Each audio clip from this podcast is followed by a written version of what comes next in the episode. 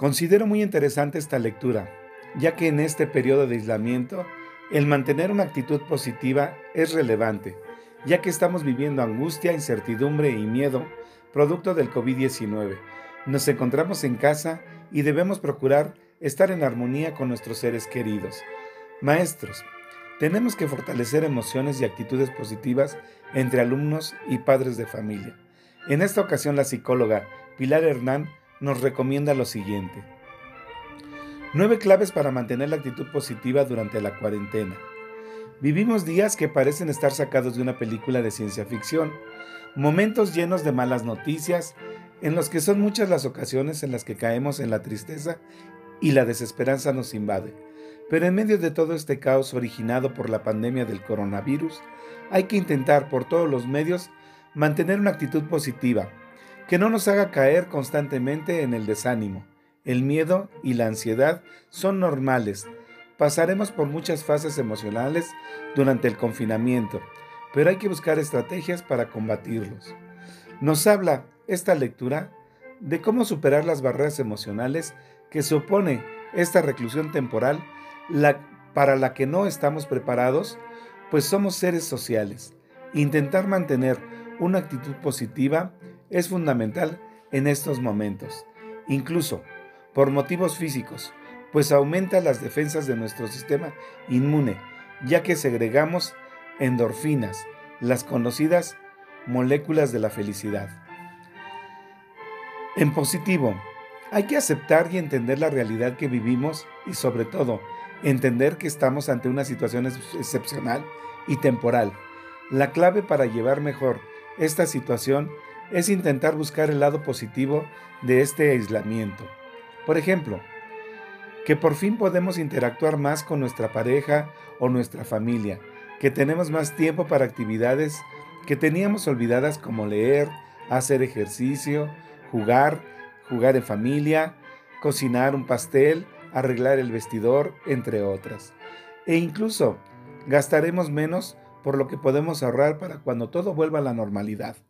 Mantener una actitud positiva y sonreír aunque no nos apetezca es un ejercicio que nos ayudará a superar el estrés y la depresión. La risa como terapia. Puede que no tengamos muchas ganas de reír en estos momentos tan complicados, pero lo cierto es que una herramienta que puede ayudarnos y mucho a afrontar esta situación, la risa es contagiosa. Nos ayuda a liberar el estrés de una forma inconsciente. Y es que, ¿quién no se ha reído al escuchar a otra persona soltar una carcajada? Hay que animar a promover esa risa individual o colectiva, buscando alternativas como ver series o películas de humor que nos hicieron llorar de la risa en su momento, en una buena ocasión para recuperarlas. Otra opción son los juegos en familia de imitación con disfraces o algo tan sencillo como adivinar palabras o películas en el sofá. Dormir bien es fundamental. Si no descansas, tu salud y tu estado de ánimo se resienten no es buena idea levantarse muy tarde o hacer siestas eternas. Tampoco lo es acostarse a altas horas de la madrugada. Un día puede ocurrir, pero tenemos que intentar mantener unos hábitos de descanso y de sueño para conseguir un descanso reparador. Puede ser que en estos días estés durmiendo peor, pero hay soluciones y todas pasan por mantener unas rutinas diarias saludables que implican empezar y acabar el día a la misma hora. Mímate, verse bien para sentirse bien.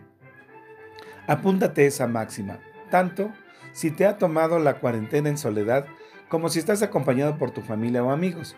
Puede que parezca algo superfluo, pero a lo largo de los días de encierro en casa, si intentas mirarte un poco, puedes ayudar a tu autoestima y a mantener ciertas rutinas que ayudan a llevar mejor la situación.